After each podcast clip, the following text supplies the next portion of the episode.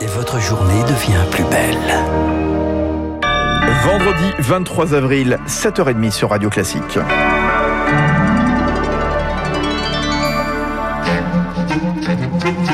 La matinale de Radio Classique avec Fabrice Lundy.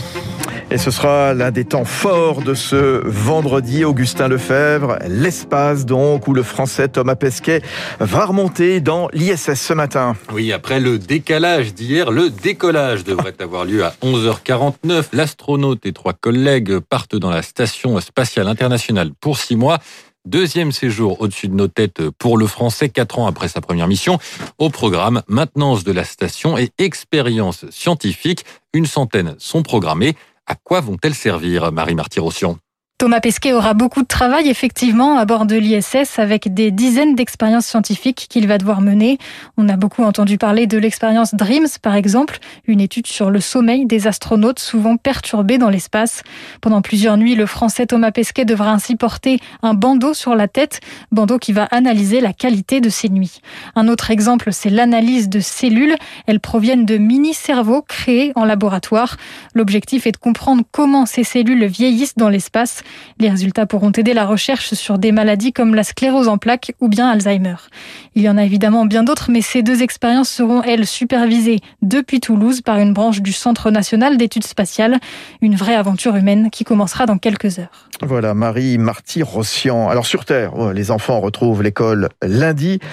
Comme promis, s'est félicité hier le Premier ministre Jean Castex lors d'une conférence de presse. Le gouvernement mise sur le dépistage pour une réouverture en toute sécurité, fermeture des classes au premier cas positif. Jean Castex, conscient que la décrue de l'épidémie est fragile, le pic semble être derrière nous, a-t-il déclaré. Mais il estime qu'une fermeture prolongée des établissements scolaires causerait des dégâts catastrophiques. Pourtant, il est trop tôt, estime l'épidémiologiste Antoine Flau. On a aujourd'hui vraiment un faisceau d'évidence par le monde qui montre que les enfants se contaminent. La seule chose, c'est qu'ils font très peu de symptômes, donc ils étaient très peu testés jusqu'à présent. Les enfants jouent un rôle d'autant plus clé dans l'épidémie qu'on a bloqué tout le rôle que pouvaient jouer les adultes tout près, notamment quand euh, les interactions entre les adultes sont fortement euh, limitées. Euh, et je pense qu'aujourd'hui, il y avait un moment un peu clé, une opportunité pour essayer d'aller plus vite dans la décroissance épidémique en fermant plus longtemps, au moins jusqu'à ce que euh, les niveaux des indicateurs sanitaires redescendent, aurait été en effet quelque chose d'assez euh, utile pour tout le monde. Un propos recueilli par Rémi Pfister pour dépister 64 millions d'autotests ont été commandés pour les lycéens et le personnel des établissements scolaires. 400 000 tests salivaires seront déployés dans les écoles.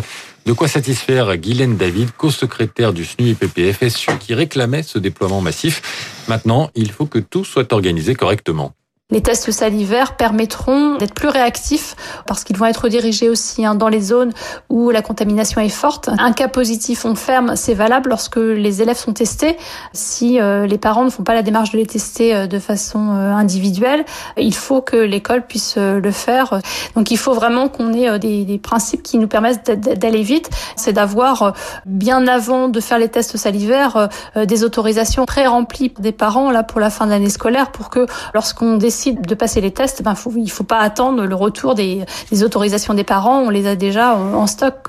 Voilà, sont recueillis par Victoire Fort. Tiens, noté tout à l'heure à 8h15 sur Radio Classique sur toutes ces euh, questions autour de la vaccination, autour de la, du déconfinement. Le professeur Gilles Pialou sera ici même le chef de service des maladies infectieuses de l'hôpital Tenon. Et à Lille, l'école maternelle Hachette ne rouvrira pas lundi. Elle a été ravagée hier soir par un incendie volontaire. Les pompiers et policiers qui sont intervenus ont été accueillis par des tirs de mortier. S'attaquer à l'école, c'est s'attaquer à la République, écrit la maire de la ville. Martine Aubry sur Twitter. Au lendemain de la conférence de presse du Premier ministre, Jean Castex se rend dans le Puy-de-Dôme ce matin. Déplacement consacré aux retraites des agriculteurs. Il doit annoncer une revalorisation au 1er novembre. La pension passera de 75 à 85 du SMIC un soulagement pour ceux qui pourront en bénéficier, Cyprien Pézril. Une centaine d'euros de plus pour atteindre les 1000 euros de retraite par mois. Voilà ce qu'attendait avec impatience Jacques, ancien éleveur de vaches. C'est toujours bon à prendre. Hein. Ça fait quand même un petit plus. Je pense qu'on l'a mérité. Hein. On était pris même les week-ends. Hein, et il y avait souvent des villages de nuit, donc il fallait intervenir. On ne l'a pas volé. Jacques travaillait avec son épouse Hélène, mais elle ne profitera pas de cette hausse. J'étais sur euh, l'exploitation avec mon mari et ce temps et cette énergie ne sont pas, j'allais dire, récompensés entre guillemets, puisqu'il n'y avait pas de statut. J'ai exactement 559 euros. C'est léger. Sont donc euh, concernés uniquement les agriculteurs ayant le statut de chef d'exploitation. Ils sont 225 000. Une revalorisation financée non pas par les caisses de retraite, mais par les impôts. C'est ce qu'explique le député communiste André Chassaigne à l'initiative de cette mesure. On fait appel bien évidemment à la solidarité nationale puisque les cotisations ne suffisent pas compte tenu du nombre d'actifs aujourd'hui dans le milieu agricole et compte tenu aussi des revenus très bas des exploitants agricoles. Et cette revalorisation, inscrite au budget de l'État, coûtera 225 millions d'euros par an. Cyprien Pézeril, et pendant que Jean Castex est dans le Puy-de-Dôme, Emmanuel Macron est au Tchad. Le chef de l'État assiste aux funérailles d'Idriss Déby, le président tchadien mort lundi à 68 ans après 30 ans à la tête de son pays. Oui, on y revient d'ailleurs dans le détail avec Emmanuel Faux, l'un des spécialistes ce matin dans la matinale de Radio Classique. On va terminer, Augustin, avec de la musique classique. Jouez où ça? Aux prochains Jeux Olympiques. Oui, car euh, la Russie est exclue des grandes compétitions sportives pour deux ans après un scandale de dopage. Conséquence, pas de délégation officielle à Tokyo cet été. Les athlètes russes autorisés à participer le feront sous bannière neutre.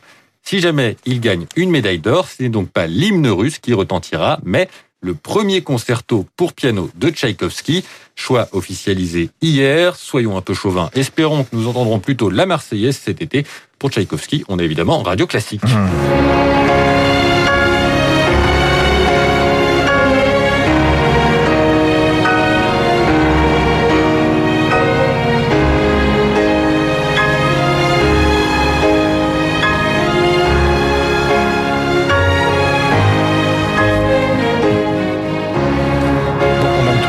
Ça serait pas déplaisant d'entendre ça euh, pour une fois aux Jeux Olympiques, même si ça Oui, voudrait dire que la France n'a pas gagné, mais quand même. Et vos Jeux. Olympiques deviennent plus beaux Ah oui, comme Radio Classique. Il est génial, Augustin, je l'adore. On le retrouvera d'ailleurs tout à l'heure pour le rappel des titres. Le prochain journal sur Radio Classique, Mélina Fachin, ce sera à 8h. Bonne matinée à tous. Je vous accompagne jusqu'à 9h. Il est 7h37. Dans un instant, les spécialistes. La verte Annalena Baerbock a-t-elle des chances de succéder à Angela Merkel? On verra ça dans un instant avec Alexis Karklint. Et puis l'hommage du président de la République à son premier allié au Sahel, Idriss Idriss Déby, au Tchad. Rendez-vous avec Emmanuel Fossé dans un instant. Radio Classique.